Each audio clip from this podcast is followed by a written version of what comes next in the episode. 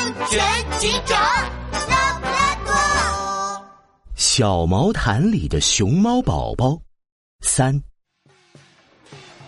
不好意思啊，拉布拉多警长，我我我记不清了。牛老板回忆了半天，还是想不起来最近是否有北极熊来买过汉堡。呃，没关系。你刚才说最近店里在搞活动，是指这个活动吧？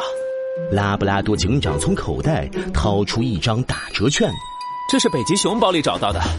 牛老板，你还记得自己在哪些地方发过打折券吗？呃，记得记得。哎呀，这个我印的不多，呃，想先试试效果。昨天早上开店的时候，在附近发了一会儿，嘿嘿，客人还真变多了。早上开店，附近，一大早出现在这里，北极熊很可能就住在这附近。黑熊，我们先到北边的那个区域看看。嗯，好。哎，拉布拉多警长，哎，你已经知道那个熊贩子躲在哪里了吗？现在还不确定，不过。这附近的小区大部分都是老小区，居民们大都互相认识。如果有生面孔，很容易引起关注。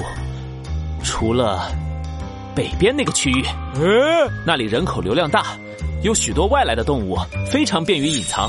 哎，对呀，有道理。那咱们快出发吧。哦，这栋房子，车辆经过一栋废弃的房子时。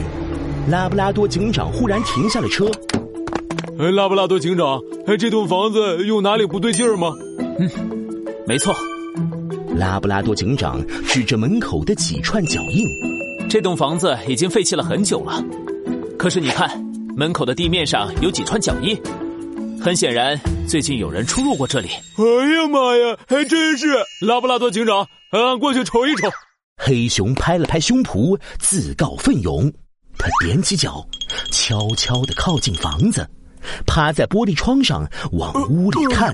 拉布拉多警长，俺看到地上扔着很多废弃尿片，呃，屋里好像没人。黑熊的话还没说完，他的边上忽然冒出一颗芒果形的脑袋。嗯，你说的没错，看来这很可能就是北极熊的临时窝点了。行李箱扔在一边，床上扔着几件衣服，还有一块花头巾。看来他出去了，东西都还在。北极熊一定还会回来的。我们潜伏在房子附近，北极熊一靠近，立刻制服他。哦，好的，好的，哦，俺知道了。拉布拉多警长和黑熊才刚藏好，北极熊就出现了。就是他。嘘，等他再走近一点。拉布拉多警长的话还没说完。黑熊已经从藏身的草丛后冲了出去。熊贩子，哪里跑？又是那只可恶的大黑熊！还还有拉布拉多警长！北极熊生气的跺了跺脚，扭头就往马路上跑。别跑！这时。一辆公交车在车站停了下来。师傅，等等我！北极熊急忙加快脚步，三两下窜到了门里。公交车缓缓启动了。等等俺！黑熊追得快没气了，可惜还是晚了一步。只能眼睁睁的看着公交车缓缓的开了出去。哎呀，让他给跑了！这时，一辆警车从他身边经过，是拉布拉多警长。拉布拉多警长，他在前面的公交车上，加油啊！一定要抓住那个熊贩子。放心，交给我吧。公交车拐了一个弯，速度忽然慢下来了。啊，前面正在修路。拉布拉多警长急忙踩了踩刹车，降低车速。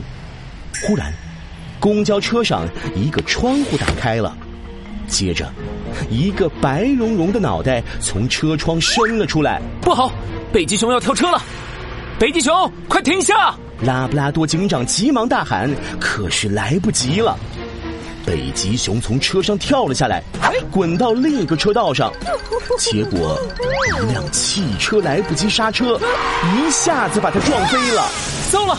拉布拉多警长急忙呼叫救护车，把北极熊送到了医院。北极熊，你涉嫌拐卖儿童，治疗结束后，立刻跟我回警局一趟吧。我，我以后再也不敢了。